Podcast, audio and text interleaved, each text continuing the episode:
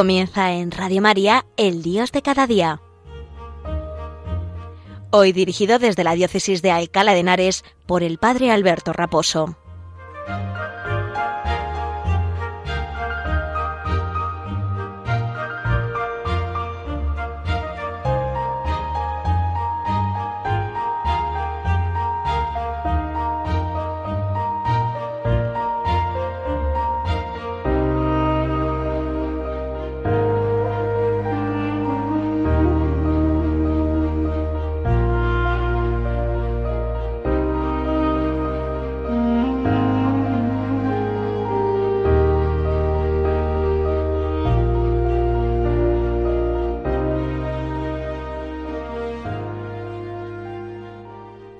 Muy buenos días y un saludo muy cordial desde la parroquia San Sebastián Mártir en la localidad madrileña de Arganda del Rey, perteneciendo, esta localidad perteneciente a la diócesis de Alcalá de Henares.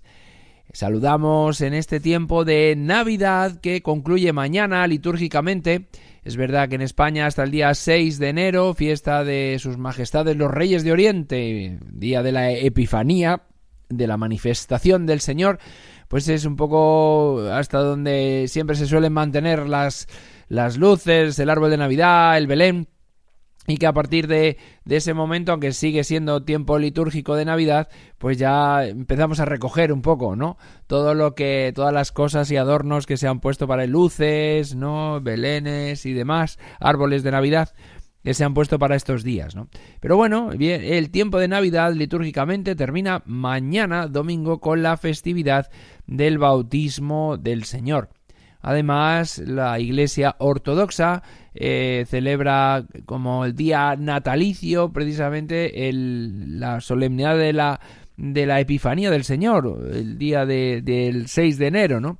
Pues con nuestros hermanos separados, nuestros hermanos cristianos ortodoxos, pues eh, celebramos y adoramos la venida de Cristo, su manifestación salvadora y nuestra alegría de saber que nuestra tristeza ha sido vencida por el gozo de un niño que se ha hecho carne, que se ha entregado por nosotros, que se ha manifestado a los hombres, a los pastores y también a los magos, como contemplábamos ayer en la liturgia propia de la Epifanía, y también eh, al hacerse adulto, pues también se manifestará a todos los hombres con el inicio, con el pistoletazo de salida del bautismo, donde el Padre le señala como el elegido para que sea escuchado y al mismo el Espíritu Santo unge la carne de Cristo para que ésta eh, pues eh, empiece el anuncio de la buena noticia y del reino de los cielos a los hombres, ¿no?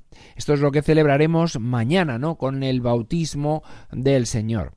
Pues nos encomendamos a la Santísima Virgen María, que contemplaba todo esto y meditaba en su corazón sabiendo que la obra de, salvación se realizaba de una forma misteriosa pero real, a través primero de la encarnación en su seno, después del nacimiento, de pues de todas las cosas que la infancia de Jesús los evangelios nos han, nos han remitido, nos han mostrado, particularmente los evangelistas Mateo y Lucas, y cómo a partir ya de mañana de la fiesta del bautismo, pues damos inicio al tiempo ordinario también con el anuncio y con la unción de la carne de Cristo tras el bautismo de Jesús en el Jordán, ¿no?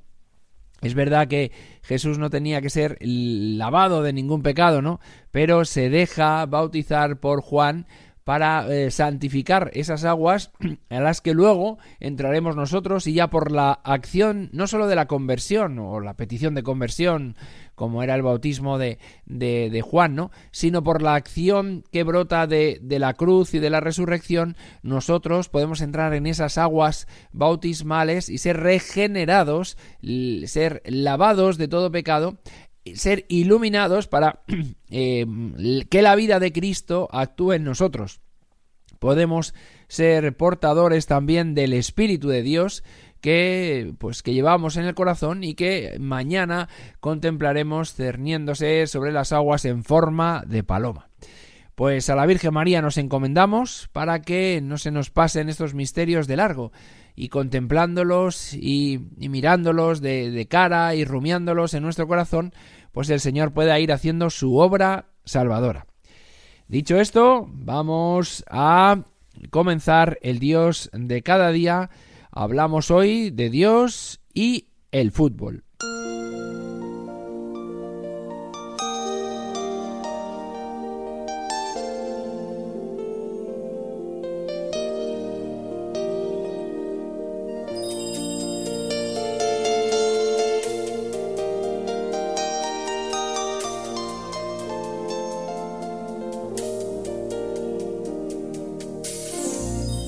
Nuestros hermanos argentinos celebraban el triunfo de su equipo de, fútbol, capitaneados por Lionel Messi, Lionel Messi, el pasado mes eh, de el pasado mes de diciembre, ¿no? Y dentro del marco de la, del Adviento, pues se, se, celebraba precisamente este triunfo y se celebraba efusivamente por nuestros hermanos argentinos. Eh, desde aquí, nuestra felicitación, nuestra, nuestro mensaje de, alegría por ellos, ¿no? Ellos que lo viven de esta forma tan apasionada, ¿no? Eh, viendo algunos vídeos de, cómo se celebraba, pues un poco incluso desnortada, un poquito de una forma un tanto, bueno, esperpéntica en algunos casos, ¿no? Pero que, bueno, denota un poco donde uno pone el, el corazón, ¿no? Y lo que le produce alegría, ¿no? Viendo la manera de, de celebrar los argentinos la victoria eh, en la Copa del Mundo, eh, a mí me hacía caer en la cuenta, porque bueno, nosotros tuvimos la suerte, los que somos ya, tenemos cierta edad, tuvimos la suerte también en el 2010 de vivir esa misma victoria con la Copa del Mundo que ganó España en, el, los españoles, ¿no? Pues nos, dimos una alegría grande en el 2010 con el gol de Iniesta, ¿no? Y Vicente del Bosque, ¿no? Y Casillas parando ahí los goles de Robén en la prórroga, ¿no? Que no, casi el corazón se nos salta por, por los aires, ¿no? Y bueno, me hacía recapacitar cómo eh, vivimos ciertas cosas de la vida cotidiana, de la vida civil, de los deportes, con un apasionamiento que eh, luego no se traduce a lo mejor en un apasionamiento por las cosas de Dios. Me explico.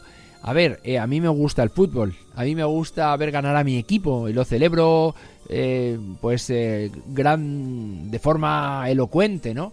Recuerdo que yo estaba en Dublín el, el día que ganó España la Copa del Mundo y bueno pues estuvimos allí con los con, pues con los irlandeses pues celebrando la Copa del Mundo con gran alegría. Yo me acuerdo celebrando la misa ahí con mi camiseta de España y, y feliz, y feliz, ¿no?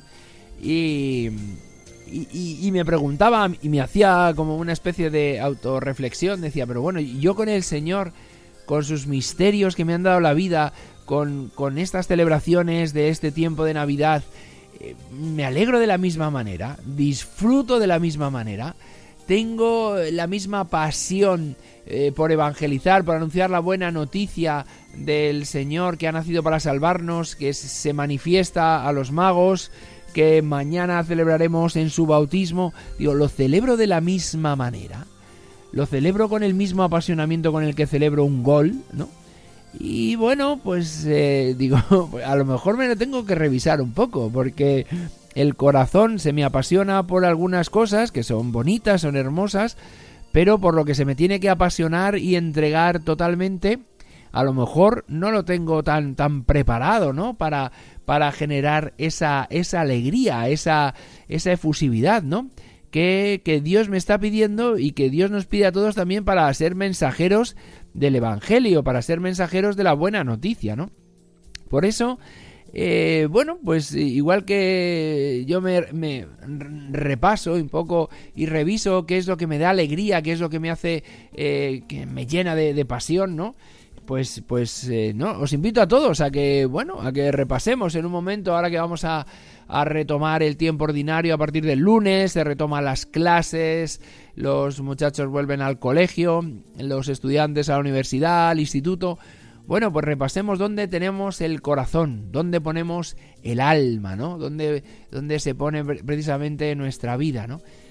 Y por eso, pues e, es bueno, ¿no? Como ciertos, eh, ciertas paradas, ciertas llamadas de atención, para que volvamos a recolocar nuestra vida en el sitio adecuado, para volver a, situar nuestra vida mm, mirando a Dios, ¿no? Mirando a Dios y llenarnos de la alegría de saber que Él es nuestra dicha, que Él es nuestro gozo, ¿no?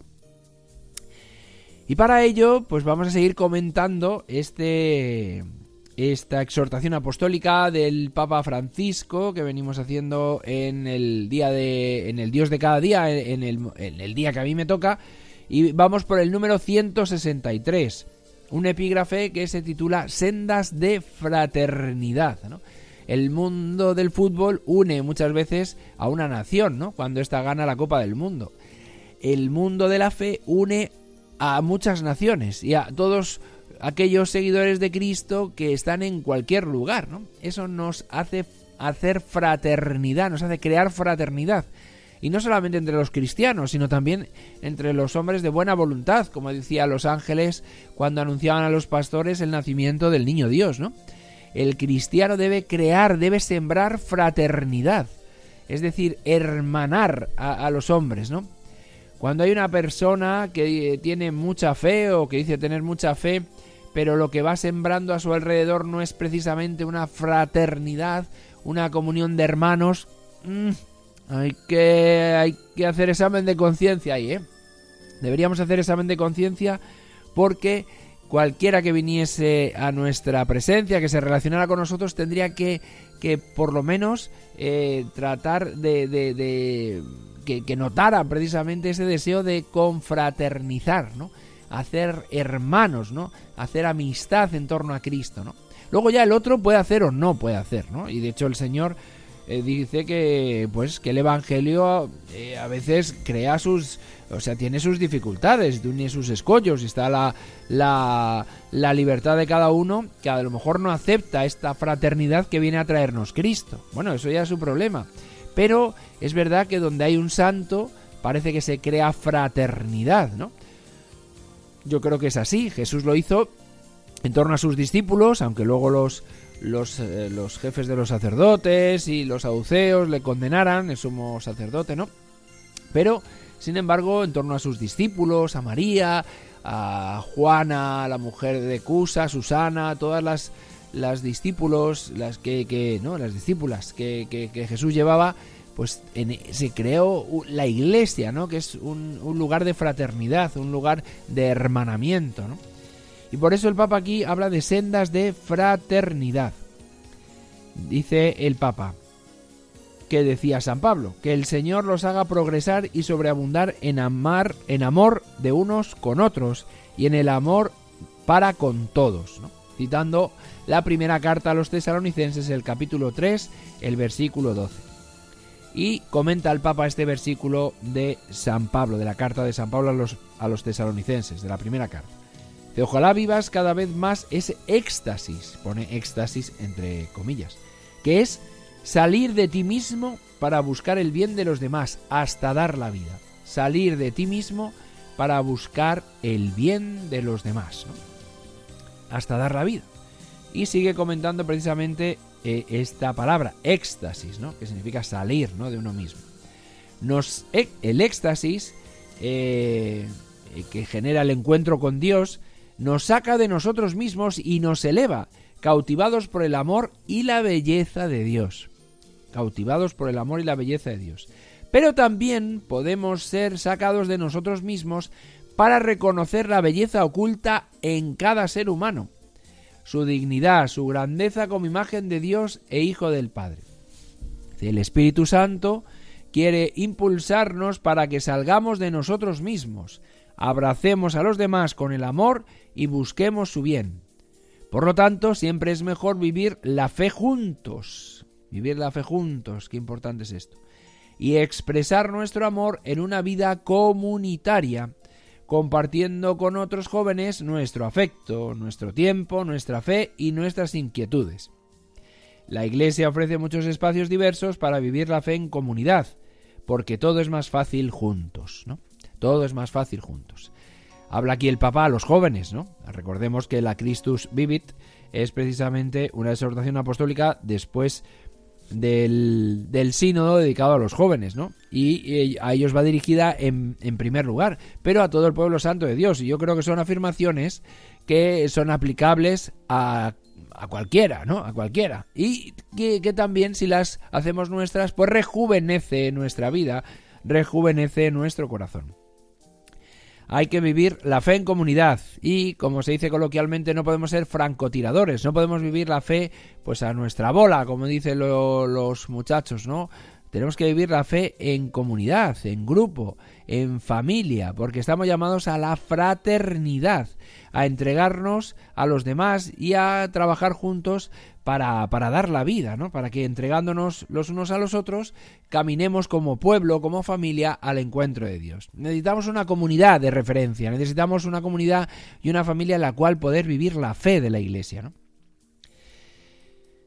Dice el Papa en el número 165. Las heridas recibidas pueden llevarte a la tentación del aislamiento. Claro, claro. A veces las relaciones personales producen heridas. ¿Por qué? Por culpa de nuestro pecado y del pecado de los demás, ¿no? Que nos afecta, nos hiere, nos, nos llena de miseria, ¿no? A replegarte sobre ti mismo, a acumular rencores, dice el Papa. Pero nunca dejes de escuchar la llamada de Dios al perdón. Qué bonito, ¿eh? Papa advierte sobre el, la eterna tentación del aislamiento, ¿no? De vivir solo, aislado de los demás, para que no nos hieran, para que el pecado del otro no me alcance, ¿no? Y por tanto, pues aislarme para vivir yo la fe sin contar con los demás, ¿no?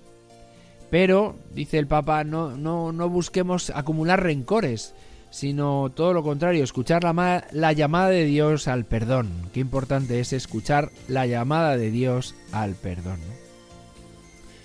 Dice el Papa. En esta óptica es vital distinguir al pecador de su pecado y de su ofensa para llegar a la verdadera reconciliación.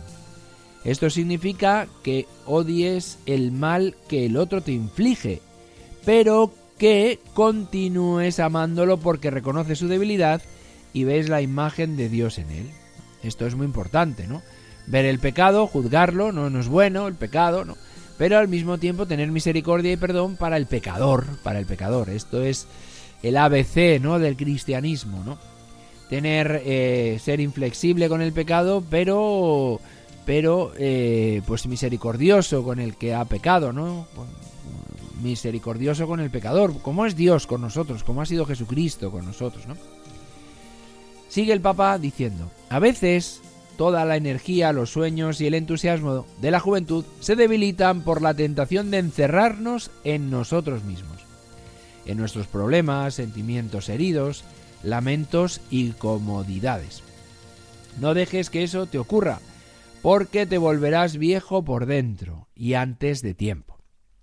Cada edad tiene su hermosura, y a la juventud no pueden faltarle la utopía comunitaria, la capacidad de soñar juntos y los grandes horizontes que miramos juntos. ¿no?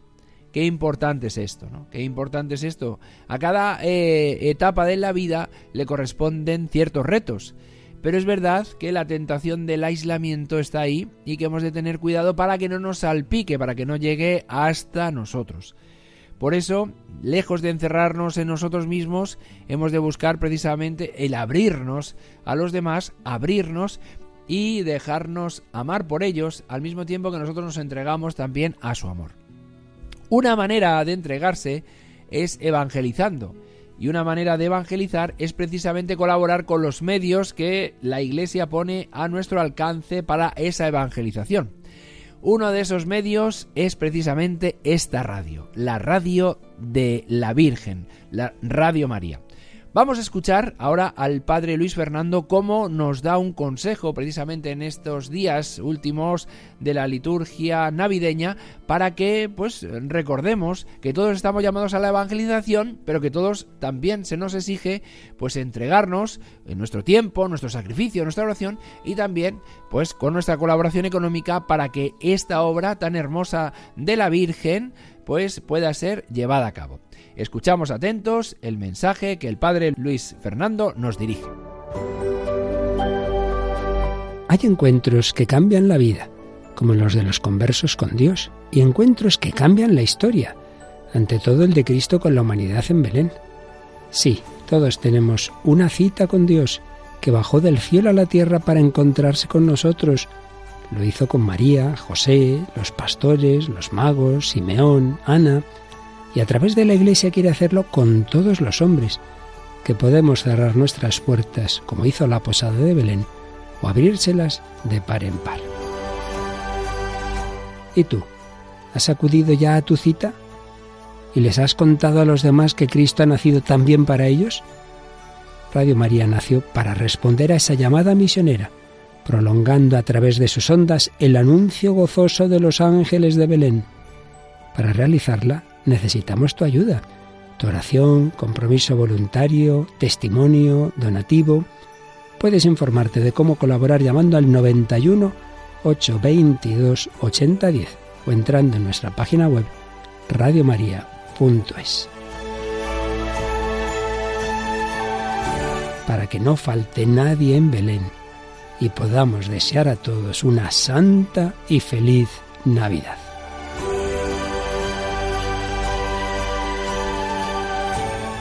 Pues como nos ha pedido el padre Luis Fernando, director eh, de Radio María España, pues vamos a tratar de ser generosos en estos últimos días de la Navidad, porque sí, la Navidad eh, termina ya con litúrgicamente con la fiesta del bautismo del Señor que celebraremos Dios mediante mañana.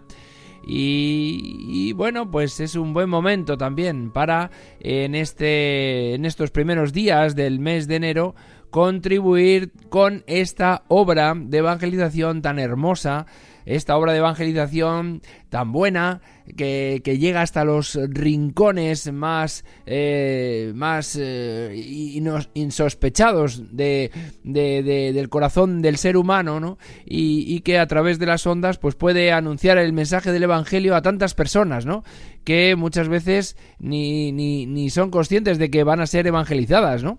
Porque, bueno, pues tengo, gracias a Dios, muchos ejemplos donde, donde la radio de la Virgen se ha hecho presente a través de, pues de distintas emisoras en, muchos en muchos lugares y bueno que ha hecho tanto bien que ha hecho tanto bien a tantas personas no pues con esto vamos a concluir y apelando a su generosidad para que esta obra hermosa pueda seguir desarrollando su misión para la que nació y para la que sigue siendo válida, que es la obra de la evangelización en nuestra en nuestro mundo y concretamente en España.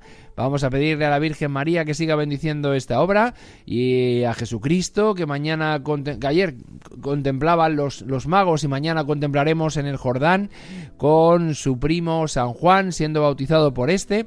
Pues vamos a pedirle al Señor que escuchemos su voz y que también seamos mensajeros de la misma. Y una manera también de ser mensajeros de esta voz es pues, eh, pues procurando los medios adecuados con nuestra oración y con nuestro mantenimiento económico, con el teléfono que nos ha dicho Luis Fernando, para que esta obra de, Radio María pueda seguir llegando y realizándose, llegando a muchos sitios y realizándose pues en el tiempo, ¿no? Pensamos que es una obra buena y por eso colaboramos tantos voluntarios, ¿no? En esta tarea. Pues que Dios os bendiga, un saludo y mi bendición del Padre Alberto Raposo.